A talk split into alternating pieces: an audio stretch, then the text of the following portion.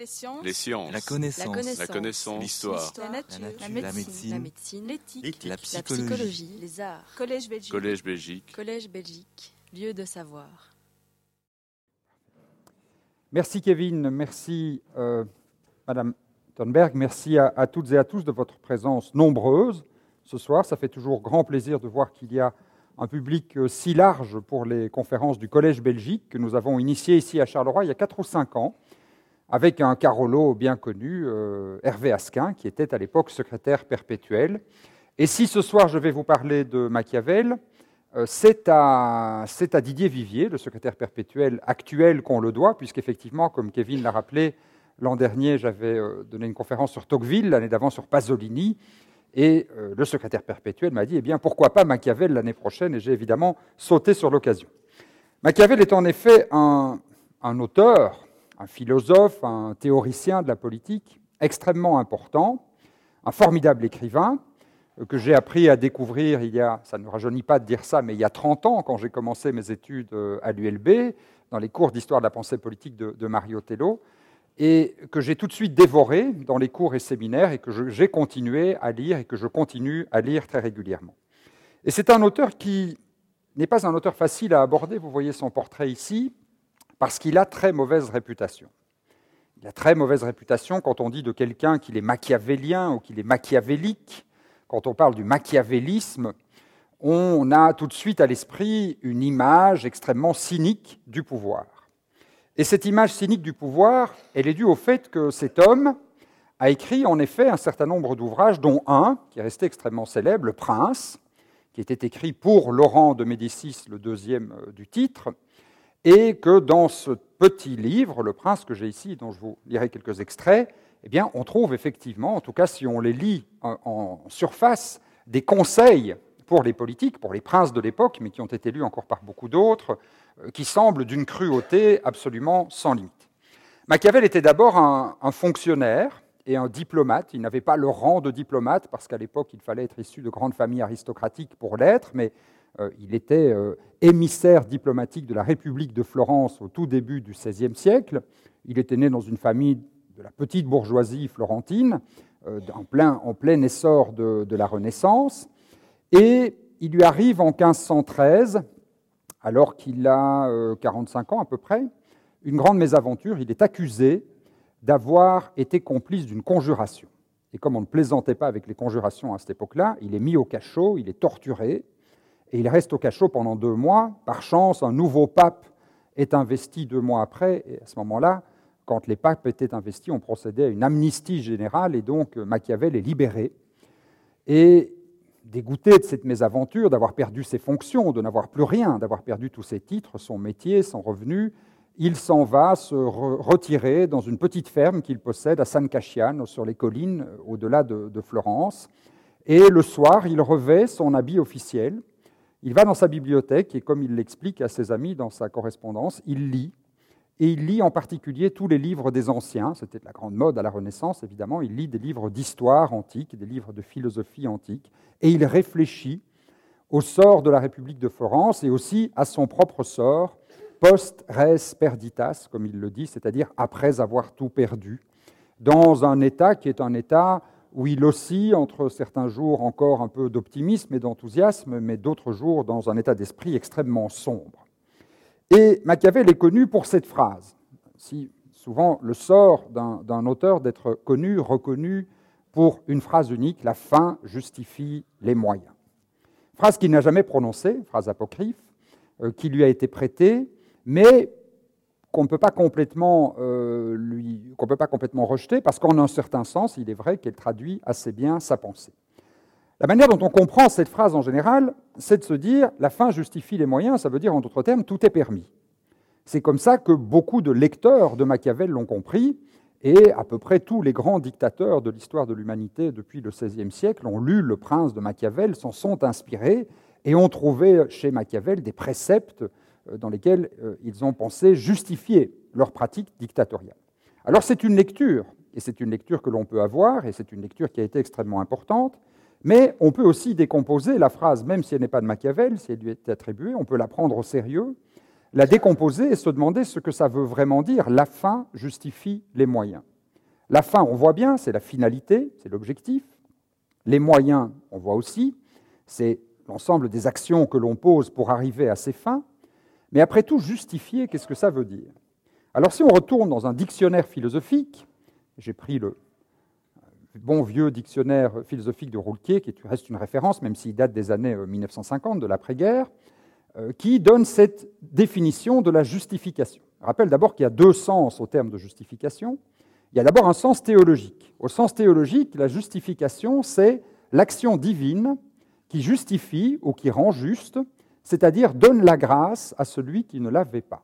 Et un exemple tiré de Bossuet nous dit la justification, c'est la grâce qui, nous remettant nos péchés, nous rend en même temps agréable à Dieu. En d'autres termes, sur le plan théologique, la justification, c'est une forme d'absolution, dirait-on. C'est un motif divin qui est donné à l'action et qui, du coup, lui donne euh, toute la légitimité religieuse. Et puis, au sens usuel, la justification, c'est l'action de se justifier ou de justifier, c'est-à-dire d'établir qu'une certaine manière d'agir ou de parler est juste, conforme à la justice, à la morale ou au droit.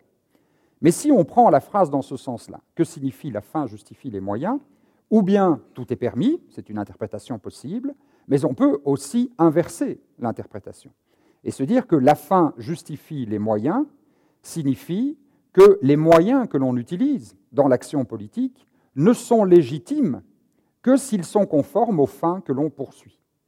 La justification, c'est l'exercice qui consiste à donner, à rendre conforme à la justice, à la morale ou au droit. La fin justifie les moyens peut donc être compris comme l'idée que les moyens que nous utilisons en politique doivent être conformes à l'action que l'on poursuit. Et le raisonnement de Machiavel, je vais essayer de le résumer euh, ce soir autour de cette interprétation en cinq points. D'abord, rappeler que pour Machiavel, le plus important est de considérer que le politique a sa propre morale. Le politique n'est pas une annexe de la religion, de la philosophie, de l'histoire. Le politique est un art en soi, qui a ses propres règles, qui a son propre mode de raisonnement, et qui donc a sa propre moralité. Machiavel n'est pas immoral, il ne va pas à l'encontre de la morale, il n'est pas amoral, ce n'est pas qu'il n'ait pas de morale, mais il a sa morale propre. Il se construit et il construit une morale adaptée à la chose politique. Deuxième point d'argumentation, quelle est la fin? Quelle est la finalité? La finalité pour Machiavel, ça c'est très facile à établir, ça se sent et ça se relie de part en part dans toute son œuvre, c'est la stabilité, ou c'est l'ordre, pour utiliser un terme, li ordini, ça se disait en pluriel, au pluriel en italien, euh, les règles qui permettent d'atteindre une certaine stabilité. La fin de la politique, c'est, disait Machiavel, mantenere lo Stato, faire en sorte que le pouvoir soit stable et qu'on ne, sombre pas dans l'anarchie. Ce qui se comprend très bien à la lumière évidemment du contexte politique de la Renaissance, marqué à la fois par des guerres euh, continues entre la France, l'Allemagne, l'Espagne euh, et les différentes républiques et duchés et royaumes d'Italie, et par des guerres internes en Italie entre les différentes républiques et les autres formes politiques qui les accompagnent, et par des guerres civiles à l'intérieur même de ces différentes républiques, c'est une époque marquée par une très grande instabilité politique, par une très grande cruauté. Les conflits politiques sont réglés par la guerre, par la violence, par les assassinats, euh, par les conjurations de toutes sortes, et donc la stabilité apparaît comme une fin souhaitable. Pour atteindre cette stabilité, tous les hommes de son temps pensaient que la seule solution était de s'en remettre à un prince, de s'en remettre à un prince qui ferait renier l'ordre et la stabilité, et que ce qu'il fallait faire c'était convaincre le prince d'être vertueux. C'était convaincre le prince de respecter un certain nombre de vertus publiques. Eh bien, Machiavel va, je viendrai, s'efforcer de démontrer que le prince vertueux n'existe pas. Il n'y a rien qui ressemble à un prince vertueux. Aucun prince ne peut jamais être véritablement vertueux. D'où il déduit que seule la République, ce que nous appellerions aujourd'hui la démocratie, c'est-à-dire la forme politique qui est fondée sur le pouvoir du peuple, est la seule forme politique qui peut en réalité établir la stabilité, et d'où l'on peut donc déduire que la liberté n'est pas contraire à l'ordre, mais au contraire que, contrairement à ce que disaient la plupart des contemporains de Machiavel, seule la liberté permet d'atteindre l'ordre, seule la liberté républicaine, l'expression du pouvoir politique par les citoyens, permet d'atteindre la stabilité. Je vais donc essayer de vous démontrer que Machiavel n'est pas le vilain conseiller des tyrans que l'on prétend qu'il est, mais qu'il est au contraire un théoricien humaniste, un vrai humaniste, défenseur de la République, et qui mérite beaucoup mieux que cette mauvaise réputation. Je dis en passant que cette interprétation est loin de m'être personnelle et loin d'être originale. C'est une interprétation qui a couru euh, depuis le XVIe siècle et qu'on trouve particulièrement bien exprimée, par exemple, chez Jean-Jacques Rousseau, dans le contrat social, qui dit ceci Machiavel, en feignant de donner des leçons au roi, en a donné de grandes au peuple. Le prince est le livre des républicains. Ce que dit en d'autres termes euh, Rousseau, c'est que Machiavel fait semblant d'expliquer au prince comment il faut mener euh, le pouvoir de manière tyrannique pour en fait écrire un livre qui euh, explique la mécanique du pouvoir au profit des citoyens. Cette interprétation, elle, est toujours en vigueur aujourd'hui, elle est toujours défendue par un grand nombre d'historiens et d'interprètes de Machiavel, et je pense qu'elle est tout à fait fondée, et je pense qu'on peut parfaitement la défendre. Machiavel est l'auteur d'une œuvre importante, mais les deux euh, livres les plus importants dans son œuvre, ce sont Le Prince, que je vous ai cité, qu'il adresse à Laurent II de Médicis, le petit-fils de Laurent le Magnifique, celui qui gouverne la République euh, de Florence en son temps, et il lui adresse, en tout cas c'est ce que euh, la dédicace donne à penser, en espérant pouvoir rentrer dans les bonnes grâces du pouvoir. Il lui adresse en disant, vous qui détenez le pouvoir, vous êtes celui qui avait la capacité de sauver l'Italie et je vais vous éclairer à travers ce que j'ai appris de mes lectures et de mon action politique. Et le deuxième grand livre euh, de Machiavel, il y en a beaucoup d'autres, il y a les histoires florentines, l'art de la guerre, etc., mais le deuxième plus considéré comme le plus important, ce sont les discours sur la première décade de Tite-Live. C'est un commentaire de l'histoire de la Rome antique par Tite-Live, un commentaire qui est fait évidemment pour tirer de l'exemple antique des leçons pour son temps, pour la Renaissance, mais du coup aussi des leçons pour notre temps. Et l'une des choses qui entretiennent le mystère autour de Machiavel, c'est que si on lit ces deux livres au premier degré, on a le sentiment qu'ils sont en contradiction totale. Dans celui-ci, il donne des conseils au prince et des conseils d'une grande cruauté, d'un grand cynisme. Dans celui-là, au contraire, il défend la République comme étant la seule forme légitime et la seule forme efficace d'organisation politique. Certains sont dit, il a d'abord écrit celui-ci en espérant que euh, Laurent II de Médicis le recruterait au sein des instances de la République de Florence, et puis, n'ayant pas reçu de réponse, étant amer et désabusé, il en est revenu à ses vraies convictions qui sont républicaines. Je pense qu'en réalité, quand on décortique les deux livres, on s'aperçoit qu'ils sont parfaitement complémentaires l'un de l'autre et qu'il n'y a aucune contradiction entre les deux livres. Au contraire, ils avancent la même idée, ils avancent le même message, mais ils le font sous une forme différente. Alors j'en viens d'abord à la première étape du travail de Machiavel, qui est d'affirmer l'autonomie du politique. Machiavel est un formidable iconoclaste au sens premier du terme. Il ne respecte aucune autorité. C'est d'ailleurs ce qui rend la lecture de son livre, ses livres, extrêmement jubilatoire. Il critique l'Église, il critique le christianisme, le catholicisme, avec des mots euh, extrêmement durs. Il se moque de tous les philosophes, il se moque des historiens, il se moque de toutes les autorités, il fait tomber Jules César de son piédestal, etc. Et les seules figures qu'il met en avant, ce sont des figures de tyrans. C'est la figure de César Borgia, c'est la figure d'Agathocle et quelques autres tyrans. Euh, qui le présente comme exemple, ce qui est évidemment une provocation euh, tout à fait délibérée. Mais sa critique de la religion est particulièrement importante. Elle est particulièrement importante parce qu'à l'époque, elle est tout sauf banale. Si on lit une phrase comme celle-ci aujourd'hui, si l'on considère bien les histoires romaines, on voit combien la religion servait pour commander les armées, animer la plèbe, maintenir bons les hommes et inspirer de la honte aux méchants. Ça fait un peu penser à Karl Marx qui disait la religion est l'opium du peuple. C'est-à-dire que la religion était une idéologie servant à légitimer le pouvoir et la domination. Aujourd'hui, c'est relativement banal de le dire, mais le dire au XVIe siècle, à une époque où le catholicisme était totalement dominant, en Italie en particulier, à un jet de pierre du Vatican et de la papauté, et le dire à une époque où la censure était encore d'application et on pouvait se retrouver au cachot pour avoir tenu des propos euh, de ce type, ça demande un certain courage politique. Et pourquoi le dit-il? Eh bien, il le dit d'abord et avant tout pour avancer vers cette idée de l'autonomie du politique. Tous les conseils au prince qui étaient donnés avant lui, puisque le style littéraire qui consistait à écrire au prince en lui donnant des conseils, c'est ce qu'on appelait les miroirs du prince, était un style littéraire très répandu. Il n'est pas le seul à écrire euh, au chef pour lui expliquer comment il doit gouverner. C'est un style littéraire euh, dont on trouve beaucoup d'exemples, sauf que tous ceux qui ont précédé Machiavel louaient des vertus classiques. Ils disaient que le prince devait être tempéré, qu'il devait être juste, qu'il devait être fidèle à sa parole, qu'il devait être euh, bienveillant, généreux, etc., etc., et que tout son comportement devait être conforme, donc, dans l'ensemble, aux valeurs qui sont les valeurs du christianisme et les valeurs des évangiles. Machiavel balaye tout ça d'un revers de la main en disant soumettre le politique aux préceptes de la religion, c'est faire du politique simplement la béquille de la religion. Or, le politique doit pouvoir exister en soi il n'est pas là pour atteindre d'autres fins que les siennes propres.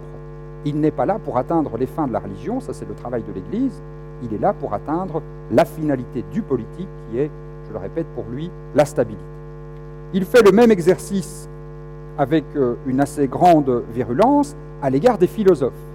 Tout au long de son œuvre, on trouve de nombreux passages, je ne vais pas vous en citer trop, de nombreux passages où on voit qu'il balaie à peu près tout ce que la philosophie politique classique a écrit avant lui. Dans ce passage, par exemple, il dit, c'est dans Le Prince, au chapitre 15, Mon intention est d'écrire quelque chose utile à qui l'entend. Il m'est apparu plus convenable de suivre la vérité effective de la chose que l'image qu'on en a. Et beaucoup se sont imaginés républiques et principats dont on n'a jamais vu s'ils existaient vraiment, en effet, il y a si loin de la façon dont on vit à celle dont on devrait vivre que celui qui laisse ce que l'on fait pour ce qu'on devrait faire apprend plutôt sa ruine que sa conservation. Car l'homme qui voudrait en tout point faire profession d'homme bon, il faut bien qu'il aille à sa ruine parmi tant d'autres hommes qui ne sont pas bons. Le raisonnement de Machiavel est donc de dire la philosophie qui, comme la religion, dit finalement le but de la politique, c'est la concorde, c'est l'harmonie, c'est le respect mutuel, etc., etc. La philosophie ne regarde pas le monde réel. La philosophie vit dans une autre dimension, c'est dans le monde des idées. Et là aussi, c'est une erreur. La politique doit prendre son autonomie et doit donc regarder la réalité, la vérité effective, la verita effectuale, comme il le dit, c'est une phrase qu'il utilise souvent, pour euh, s'orienter en ce bas Et en toute chose, dit-il, ce qu'il faut donc regarder quand on veut juger l'action politique, c'est la fin. Et dans les actions de tous les hommes, et surtout des princes, où il n'y a pas de tribunal au prix de qui réclamer, on regarde la fin. La seule chose qui compte, c'est pour ça que la phrase la fin justifie les moyens, bien qu'étant apocryphe, pas, ne trahit tout à fait, pas tout à fait la pensée de Machiavel. La seule chose qui compte, ce n'est pas la vérité révélée par la religion, ce n'est pas les utopies de la philosophie, la République parfaite de Platon, par exemple, etc. La seule chose qui compte, c'est la réalité effective de euh, la politique. C'est à partir de là que l'on doit construire le raisonnement. Et à partir de cette prémisse, il va donc changer assez radicalement la manière dont la politique était conçue jusque-lui, et écrire sur un ton ce qui est toujours très frappant quand on le lit, c'est que c'est écrit sur un ton d'une très grande neutralité, sans aucune agressivité, ce qui rend d'ailleurs le message encore plus puissant. Des phrases du type, il y en a beaucoup comme celle-là, mais j'en ai extrait quelques-unes. Et les hommes sont si simples, et ils obéissent tant aux nécessités présentes que celui qui trompe trouvera toujours celui qui se laissera tromper. Pour un prince donc, il n'est pas nécessaire d'avoir dans les faits toutes les qualités susdites, les qualités que l'on prête en général au prince, mais il est bien nécessaire de paraître les avoir. Et tout le travail de Machiavel, je vois que ça vous fait sourire, ça vous fait sans doute penser à quelqu'un, j'espère pas moi, tout le travail de Machiavel va donc être de procéder à un travail de sape, de démolition systématique de tout ce que l'on considérait comme les vertus traditionnelles du prince et de les remplacer par une seule vertu, l'efficacité pour atteindre sa fin, la stabilité, mais quand même en gardant le vernis des vertus. Il faut toujours faire semblant d'avoir préservé ces vertus. Voici un autre passage très célèbre euh, du prince, dans le chapitre 17, où Machiavel se pose une question qui était une question tout à fait banale, euh, rhétorique, euh, très couramment posée à son époque. Est-ce qu'il vaut mieux être aimé que craint? Quand on fait de la politique, est-ce qu'il vaut mieux se faire aimer par le peuple ou est-ce qu'il vaut mieux se faire craindre? Et voilà ce qu'il en dit. On répond qu'il faudrait être l'un et l'autre, mais puisqu'il est difficile de les accoler, il est beaucoup plus sûr d'être craint qu'aimé, dès lors qu'il faudrait manquer de l'un des deux. En effet, sur les hommes, on peut dire ceci en général. Ils sont ingrats, changeants, simulateurs et dissimulateurs, fuyards devant les dangers, avides au gain. Et tant que tu leur fais du bien, ils sont tout à toi. Ils t'offrent leur sang, leur bien, leur vie, leurs enfants, comme je l'ai dit ci-dessus, quand le besoin est éloigné. Mais quand celui-ci s'approche de toi, ils font volte-face, et ce prince qui s'est en tout point fondé sur leurs paroles, se trouvant nu, sans autre préparatif, va à sa ruine. Car les amitiés que l'on acquiert en les payant, et non par la grandeur et la noblesse de l'esprit, on les achète, mais on ne les a pas en temps voulu, et en temps voulu, on ne peut en tirer profit. Et les hommes offensent avec moins de circonspection celui qui se fait aimer que celui qui se fait craindre. En effet, l'amour tient par un lien d'obligation, qui, puisque les hommes sont méchants, est rompu par ceux-ci à la moindre occasion, qui comporte une utilité personnelle, mais la crainte tient par la peur d'être puni, qui, elle, ne t'abandonne jamais. Donc on voit bien comment il prend le contre-pied. Le langage classique qui disait le prince doit se faire aimer de ses citoyens, lui dit pas du tout. Se faire aimer, c'est très fragile, il doit se faire craindre de ses citoyens. Et il en tire toute une série de, corollaires, euh, un peu plus loin, qui s'inscrivent totalement dans la même direction. Le seul objectif, c'est mantenere lo Stato. Le seul objectif, c'est faire en sorte que l'État soit stable. Et pour cela, non pas tout est permis, n'est pas ça, mais il faut juger de chaque action politique à la lumière de cet objectif. Et il faut le juger uniquement à la lumière de cet objectif. D'où un certain nombre d'autres conseils. La question notamment de savoir si, et c'est aussi une question qui était euh, très très discutée à son époque, est-ce que le prince peut user de la cruauté? Est-ce qu'on peut user de la violence et de la cruauté, la torture, etc. Ou eh bien, est-ce que ça doit être prescrit par des principes moraux? Machiavel reprend le raisonnement. Il dit ceci certains pourraient se demander comment il se fit qu'Agatocle, qui était un tyran, et quelques autres de ses semblables, après d'infinies trahisons et cruautés, put vivre longtemps en sécurité dans sa patrie et se défendre des ennemis de l'extérieur, et que ses concitoyens ne conspirèrent jamais contre lui. Puisque bien d'autres, au moyen de la cruauté, en des temps paisibles, n'ont pu maintenir leur État, sans même parler des temps incertains de la guerre. Je crois que cela provient des cruautés mal employées ou bien employées. Bien employées peuvent être appelées, si du mal il est loisible de dire du bien, celles qui font tout d'un coup, par nécessité, de se mettre en sécurité. Et si ensuite on n'y insiste pas, mais qu'on les transforme autant que faire se peut pour la plus grande utilité des sujets. Mal employées sont celles qui, encore qu'au début il y en ait peu, croissent avec le temps plutôt qu'elles ne s'éteignent.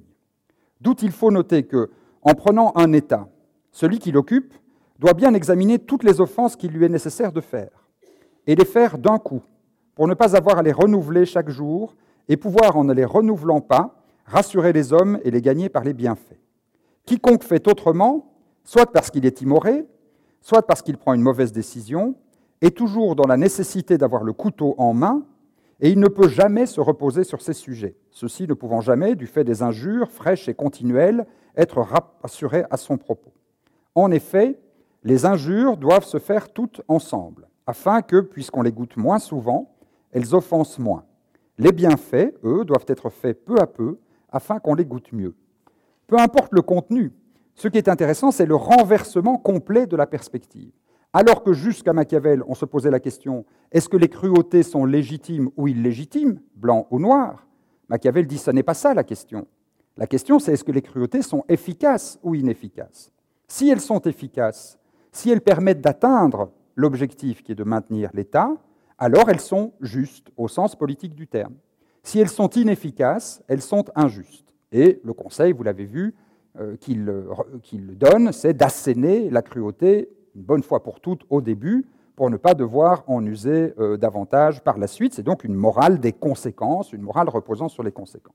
Et c'est donc le petit-fils de Laurent le Magnifique, ça c'est Laurent le Magnifique, c'est son petit-fils, Laurent II de Médicis, qui essaie de convaincre de suivre ce type de conseil.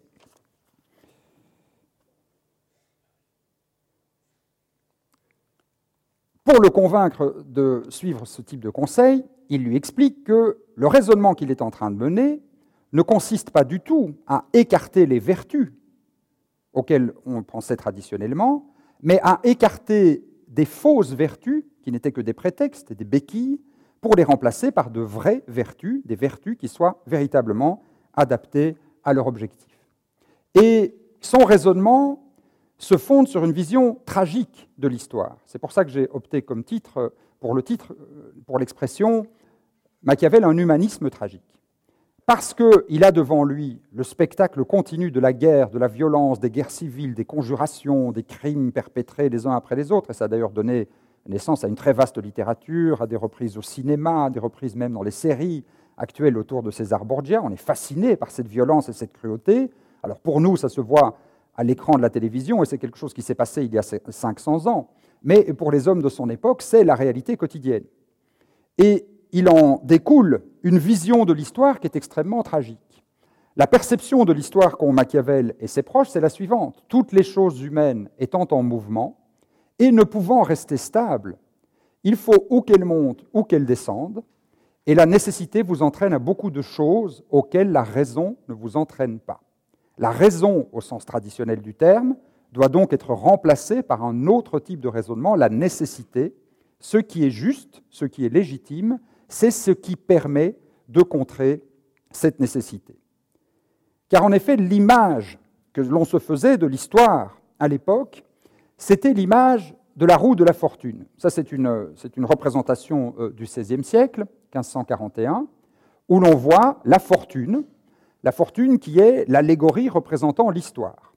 L'histoire des hommes, qu'est-ce que c'est? Vous voyez qu'il y a un petit bonhomme qui est tout en haut de la roue, assis tout autour, et la femme qui représente la fortune, c'était toujours une femme, d'ailleurs, pas par hasard, vous allez voir pourquoi dans un instant, eh bien la femme, elle va faire tourner la petite manivelle qui est sur cette roue, et le pauvre petit bonhomme qui est en haut, eh bien il va soit tomber, soit il va essayer de s'accrocher à la roue et de ne pas tomber.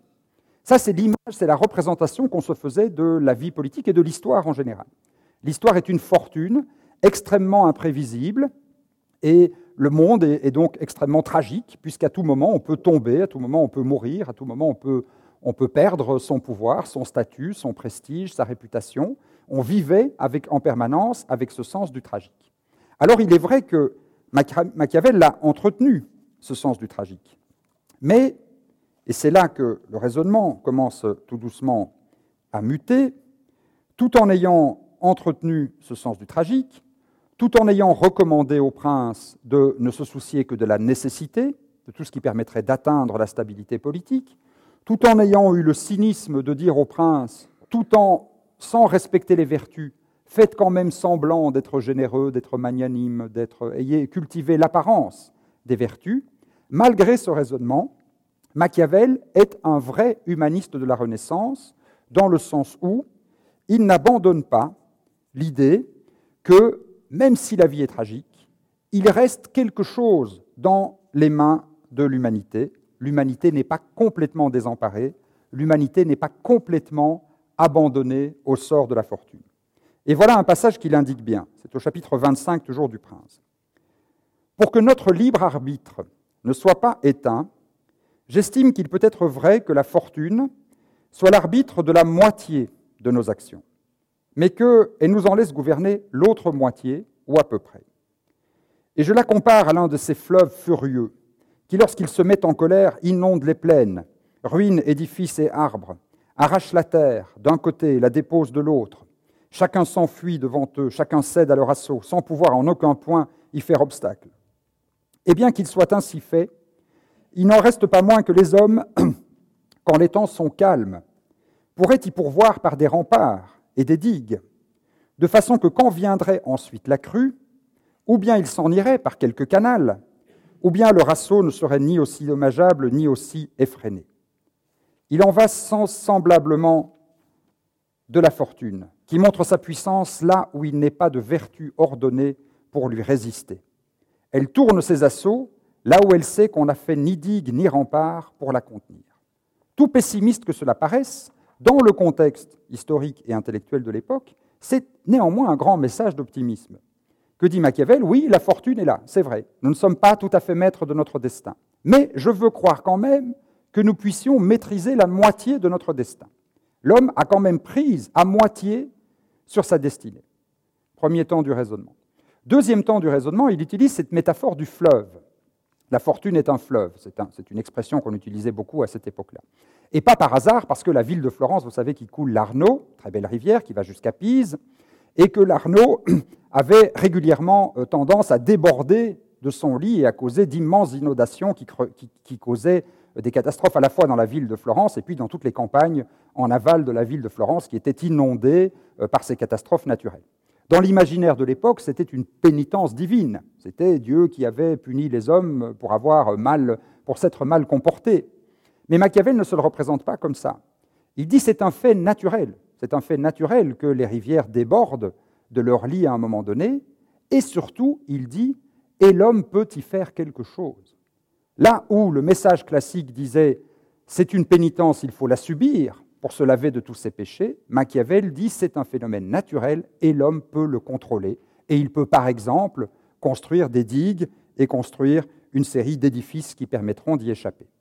Certains des biographes de Machiavel prétendent que cette inspiration lui est venue d'une rencontre avec l'autre grand génie de la Renaissance, le, dessinateur, l'ingénieur, l'architecte euh, Léonard de Vinci. Ils se sont croisés au moins trois fois, selon un magnifique petit livre de Patrick Boucheron, un historien français qui s'appelle Machiavel et Léonard. Je vous recommande vivement, petit livre, mais passionnant et superbement écrit, dans lequel il imagine les rencontres entre Machiavel et Léonard de Vinci, puisqu'on n'en a pas de traces.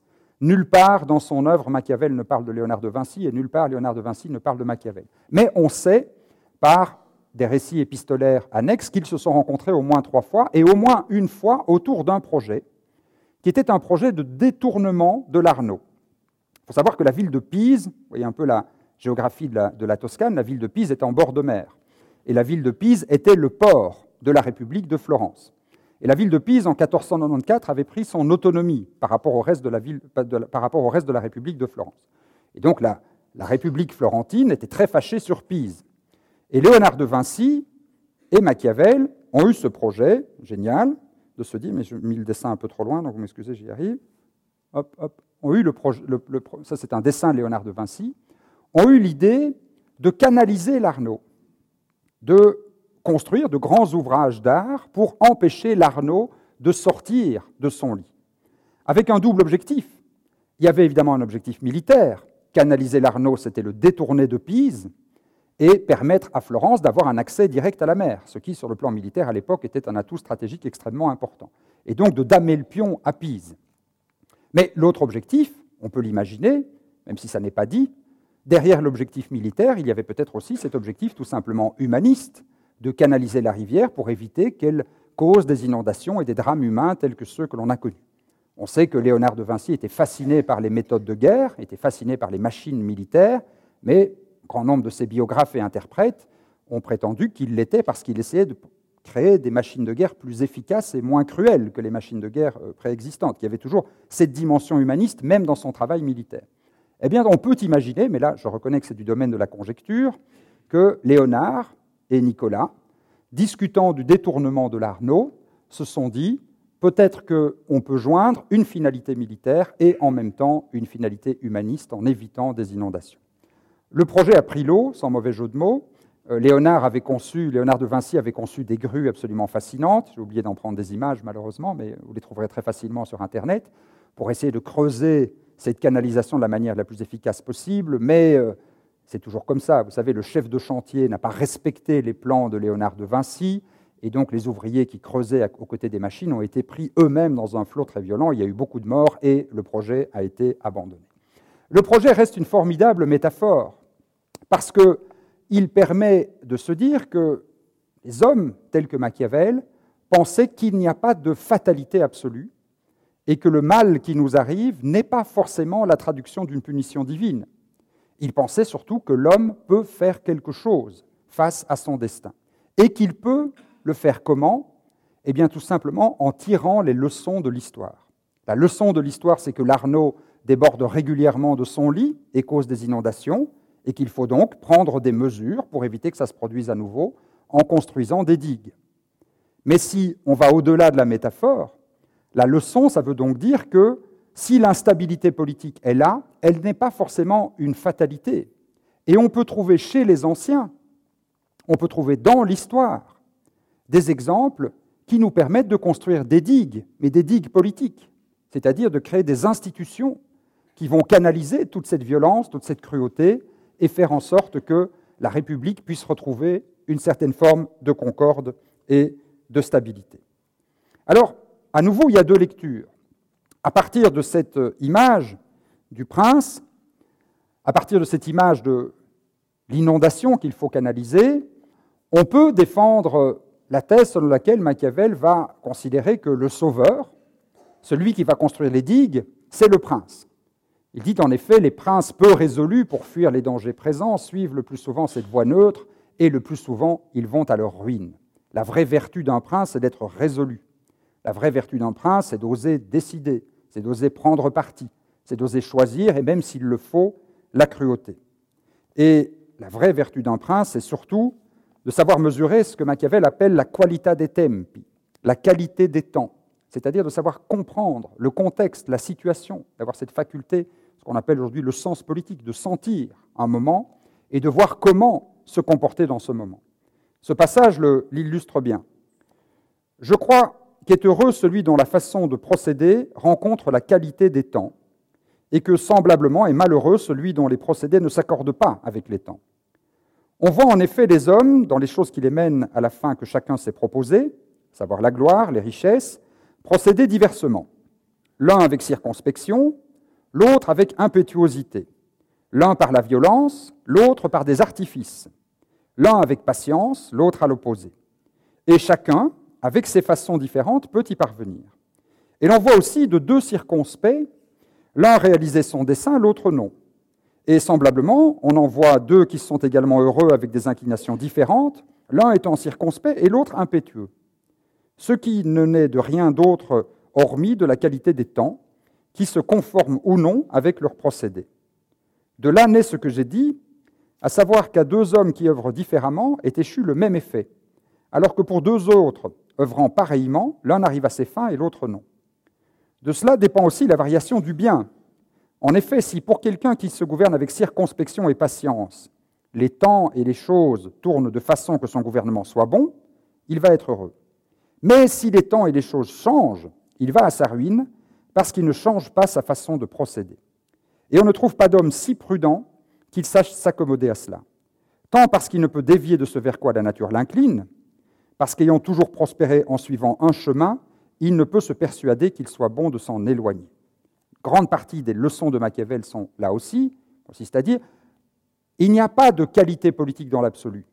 Ce n'est pas être circonspect, prudent ou être au contraire audacieux et, et impétueux.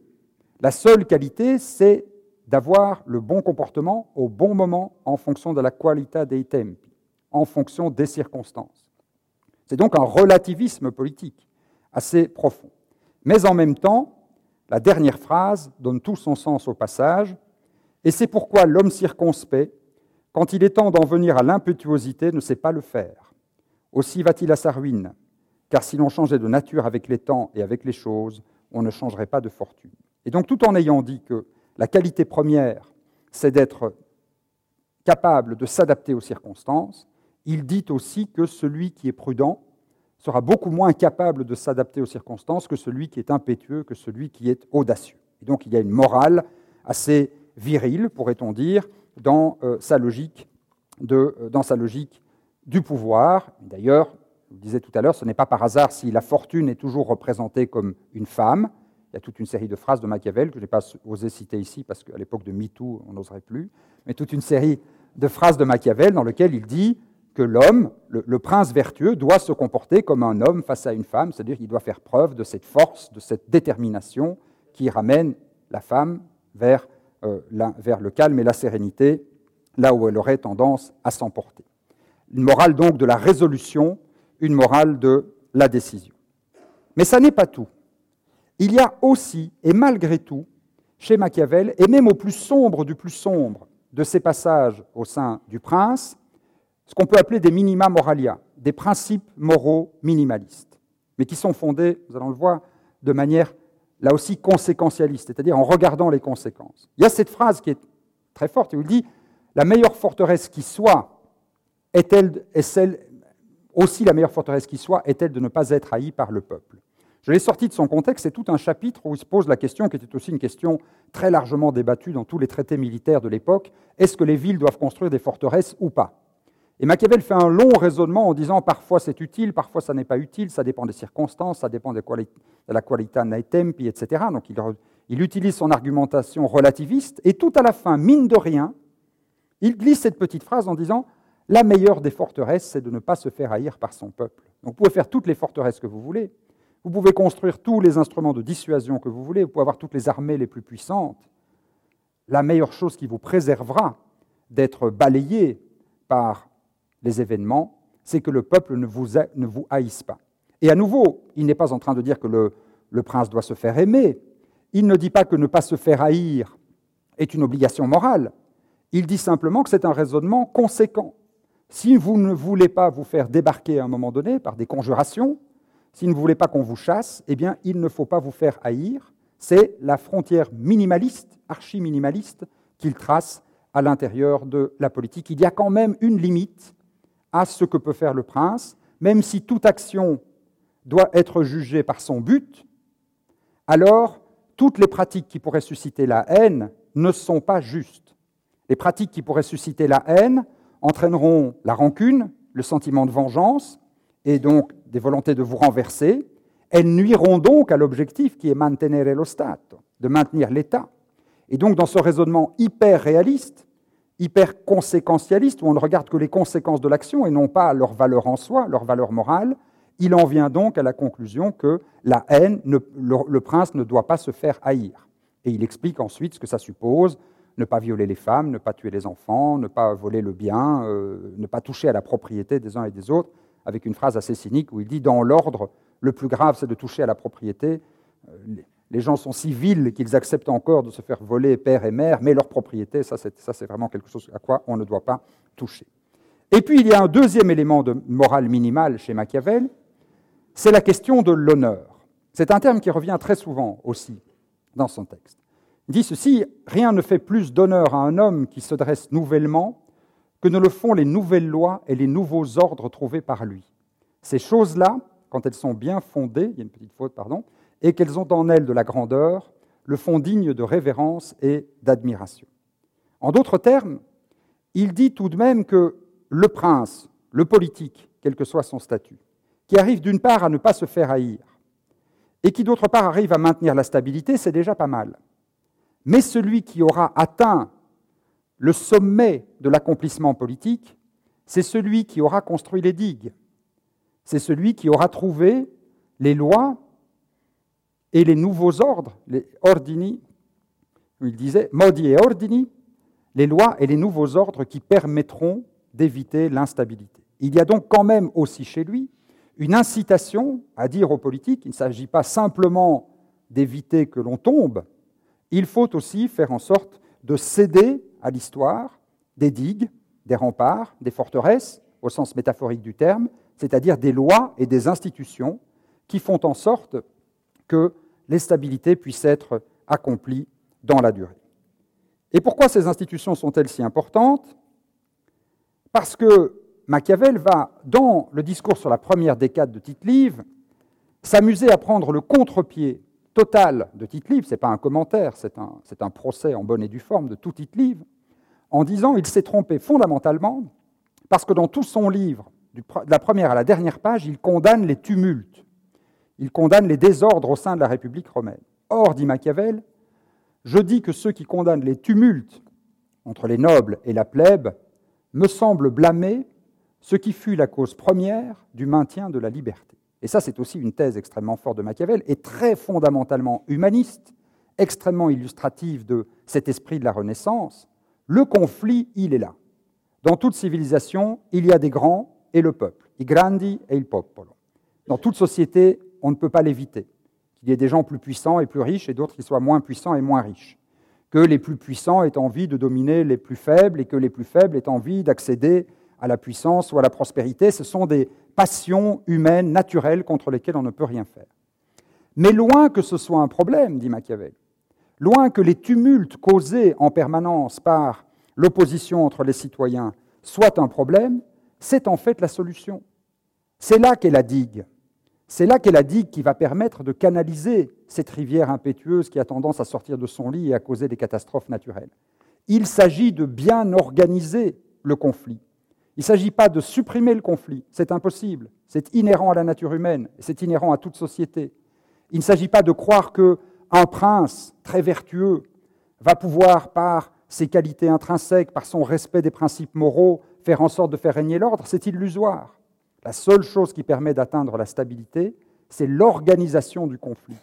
Ce sont les institutions qui vont permettre que le conflit conduise à une amélioration permanente de la société. Et ça, c'est aussi typique de la pensée de la Renaissance. À l'époque, on s'imaginait, on n'avait pas cette vision progressiste au sens philosophique du terme que nous avons aujourd'hui depuis euh, le XVIIIe siècle, cette idée que l'humanité va sans cesse de progrès en progrès, que grâce aux sciences et aux techniques, les choses s'améliorent constamment. À la Renaissance, on était encore dans la philosophie de l'histoire des anciens, celle que Polybe, par exemple, avait décrite euh, à l'époque romaine, c'est-à-dire dans cette idée que tout corps politique, comme tout corps humain, est mortel. On n'imaginait pas qu'un État puisse durer éternellement, c'était inconcevable. On imaginait que tout État avait une date de naissance, une enfance, une adolescence, un âge adulte, son âge d'or, mais qu'inévitablement, il entrait ensuite dans un processus de décadence et qu'il tombait dans la mort. Aucune forme politique n'avait jamais duré plus que quelques années, quelques décennies. La seule forme politique qui a duré des siècles, c'est la République romaine. La seule forme politique qui est devenue très âgée, même si elle a fini par mourir elle aussi, c'est la République romaine. Et donc dans l'imaginaire anthropomorphique de l'époque, dans l'imaginaire où on se représentait les États, la politique, comme des organismes vivants, avec un début et une fin, une phase de croissance, un âge d'or, une phase de décadence, le tout est de voir comment maintenir le plus longtemps possible l'âge d'or, comment se maintenir le plus longtemps possible en forme à cet âge de la maturité, et comment retarder le moment de la décadence et l'inévitable chute de la République ou de l'Empire romain.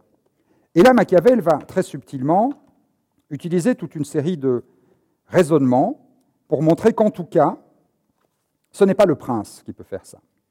Dans le discours sur la décade de tite il dit ceci les institutions, il faut. Son, son principe, c'est que les institutions, ces fameuses digues qui permettent de canaliser le conflit, il faut les renouveler très régulièrement. Eh bien, dit-il, il faut soit les renouveler toutes d'un coup, une fois qu'elles se sont avérées n'être plus bonnes, ou bien peu à peu, avant qu'elles n'apparaissent comme telles à chacun. Or, j'affirme que ces deux choses sont l'une et l'autre presque impossibles. En effet, si l'on veut les renouveler peu à peu, il faut que l'auteur en soit un homme prudent, qui voit cet inconvénient de très loin, et dès qu'il apparaît. Il est très facile que de tels hommes ne surgissent jamais dans une cité. Et même s'il en surgissait un, il ne pourrait jamais convaincre les autres de ce que lui seul percevrait. En d'autres termes, croire qu'il y a des politiques qui sont capables d'anticiper ce qui va arriver, d'avoir la préscience des événements et de la décadence et d'alerter autour d'eux, est une véritable illusion. Et de toutes ces choses, dit-il, n'est donc la difficulté, voire l'impossibilité, dans les cités corrompues, ou de, de maintenir une république dans les cités corrompues, ou d'en créer une toute nouvelle. Tout sauf, tout sauf le tumulte, précisément. La seule chose, paradoxalement, qui permet de garantir la stabilité et l'ordre, c'est le désordre. Je conclus, dit-il, en affirmant contre l'opinion commune qui dit que les peuples sont instables, changeants et ingrats, qu'on retrouve ces fautes chez eux tout autant que chez les princes.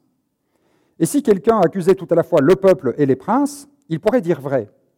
Mais s'il exclut les princes, il se trompe, car un peuple qui commande et qui est bien ordonné sera stable, prudent et reconnaissant tout autant qu'un prince ou plus qu'un prince, même si celui-ci est estimé sage. Et d'autre part, un prince affranchi des lois sera plus ingrat, instable et imprudent qu'un peuple.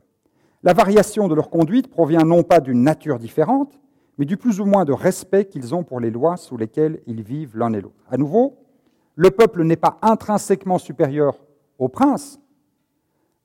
Un peuple agissant dans de bonnes lois est meilleur qu'un prince qui agit en dehors des lois. Ça, c'est le début du raisonnement. Jusque-là, il semble donner raison, en tout cas, continuer à trouver un équilibre entre les défenseurs de la principauté, la monarchie, et les défenseurs de la République. Mais plus loin, et plus il avance dans le raisonnement, et plus on voit qu'il laisse parler ses convictions les plus, les plus profondes. Il continue de comparer les vertus du prince et les vertus du peuple. Et il dit ceci. Quant à la prudence et à la stabilité, je dis qu'un peuple est plus prudent, plus stable et plus avisé qu'un prince. Et ce n'est pas sans raison qu'on assimile la voix du peuple à celle de Dieu. Car on voit que l'opinion de tous réussit merveilleusement dans ses prévisions au point qu'elle semble prévoir par une vertu occulte. En d'autres termes, cette qualité qu'aucun prince ne peut jamais avoir, aucun prince, aucun homme seul ne peut prédire les événements. En revanche, un peuple, un peuple libre, qui délibère, qui échange, qui croise les opinions, peut, lui, grâce à ce tumulte des opinions, grâce à la conversation publique, anticiper un certain nombre d'événements. Ce n'est pas tout. Quant à juger les choses, il est très rare que le peuple, quand il entend deux orateurs d'égale vertu, qui prennent des voix divergentes, n'embrasse pas l'opinion la meilleure et ne soit pas capable de comprendre la vérité qu'il entend. Et si, dans les entreprises vigoureuses ou qui semblent utiles, il s'égare, comme on l'a dit précédemment, un prince est bien souvent lui aussi égaré par ses propres raisons, qui sont beaucoup plus nombreuses que celles des peuples. Donc la faculté de juger, comme l'anticipation, est beaucoup plus puissante chez les peuples qu'elle ne peut l'être chez un prince. Même chose pour le choix des magistrats. On voit encore que le peuple, dans les élections des magistrats, fait de bien meilleurs choix qu'un prince, et jamais on ne le convaincra qu'il est bon d'élever aux honneurs un homme infâme et de mœurs corrompues, ce dont on convainc facilement, et par mille chemins, un prince. Et il va même encore plus loin, en considérant que les conquêtes, qui sont perçues à l'époque comme un signe de prestige, on n'imagine pas qu'un État ou une République puisse avoir, puisqu'ils sont vus dans une logique dynamique, puisse être stable dans ses frontières. Tout État, toute République doit avoir l'ambition de grandir sans cesse pour se protéger contre les conquêtes extérieures. Eh bien, en termes de conquête, voilà ce qu'il dit. On voit en outre que les cités où les peuples sont chefs font en très peu de temps des conquêtes extraordinaires, beaucoup plus grandes que celles jamais faites sous un prince. C'est ce que fit Rome après l'expulsion des rois, et Athènes après s'être libérée de Pisistrate. Cela ne vient que du fait que les gouvernements des peuples sont meilleurs que ceux des princes. Je ne voudrais pas que l'on oppose à mon opinion tout ce que notre historien dit dans le texte déjà cité ou dans n'importe quel autre, car si l'on examine tous les désordres des peuples, tous les désordres des princes, toutes les gloires des peuples et toutes celles des princes, on verra que le peuple est de loin supérieur en bonté et en gloire. Et si les princes sont supérieurs en peuple dans la création des lois, dans la constitution de formes de vie civile, dans l'établissement de statuts et d'institutions nouvelles, les peuples sont tellement supérieurs dans le maintien des choses instituées qu'ils atteignent sans aucun doute la gloire de ceux qui les instituent. Là, il y a un double raisonnement très subtil dans l'argumentation de, Machiavel. Le premier qui consiste à dire que certes les princes peuvent être de bons fondateurs d'un nouvel État, mais seuls les peuples peuvent les maintenir. Or, souvenez-vous, la fin suprême, c'est mantenere lo Stato. Et donc, si la qualité suprême, c'est le maintien, alors, incontestablement, et par voie logique, la forme la plus efficace de politique, la plus juste, au sens de la fin justifie les moyens, c'est la République. Et la République a enfin cette dernière qualité qu'il faut relier à ce que Machiavel disait de la haine. Voilà ce qu'il dit des cruautés, qui sont partout, qui sont inévitables. Les cruautés de la multitude sont dirigées contre ceux dont elle craint qu'ils ne s'emparent du bien commun. Celles d'un prince sont dirigées contre ceux dont il craint qu'ils s'emparent de son bien propre. Mais l'opinion défavorable au peuple vient du fait que d'eux chacun dit du mal sans crainte et librement même quand il règne, alors que des princes, on parle toujours avec mille craintes et mille précautions. Donc, en d'autres termes, si on dit du mal des, peuples, c'est parce que c'est facile de dire du mal de la populace. On n'ose pas dire du mal des princes. Mais en réalité, quand on observe les faits, les peuples sont moins cruels que les princes. Or, à nouveau, si le fondement moral minimal de la politique, c'est d'éviter la haine qui résulte de la cruauté, alors il est incontestable que le gouvernement populaire est supérieur au gouvernement de euh, la principauté. C'est la phrase que je viens de vous citer. Tout ça pour dire que je crois vraiment que Machiavel mérite beaucoup mieux que cette réputation de conseiller cynique des rois et des princes. Quand on veut bien lire son texte et tous ses textes, on s'aperçoit que Machiavel est un vrai humaniste, qui pense que même si les temps sont tragiques, même si nous vivons dans le tumulte et l'infortune, l'homme a toujours prise sur son destin. Un vrai humaniste qui pense qu'on peut toujours tirer des leçons de l'histoire et chercher dans l'histoire, et l'histoire ancienne en particulier, la manière de trouver des guides pour l'action quotidienne, et un vrai humaniste qui se convainc et qui convainc que le désordre est inévitable dans la vie publique, mais que loin d'être un défaut, le désordre est la source même de la liberté, pour autant qu'il soit bien organisé, et que seule la liberté, que seul le conflit, canalisé par des institutions justes, permet d'atteindre cet idéal que l'on trouve dans la très belle fresque d'Ambrogio Lorenzetti dans le Palazzo Municipal de Sienne, cet idéal qui est la campagne telle qu'elle ressort à la Renaissance quand il y a un bon gouvernement. Pour Machiavel, c'est incontestable, le seul bon gouvernement est le gouvernement populaire. Je vous remercie de votre attention.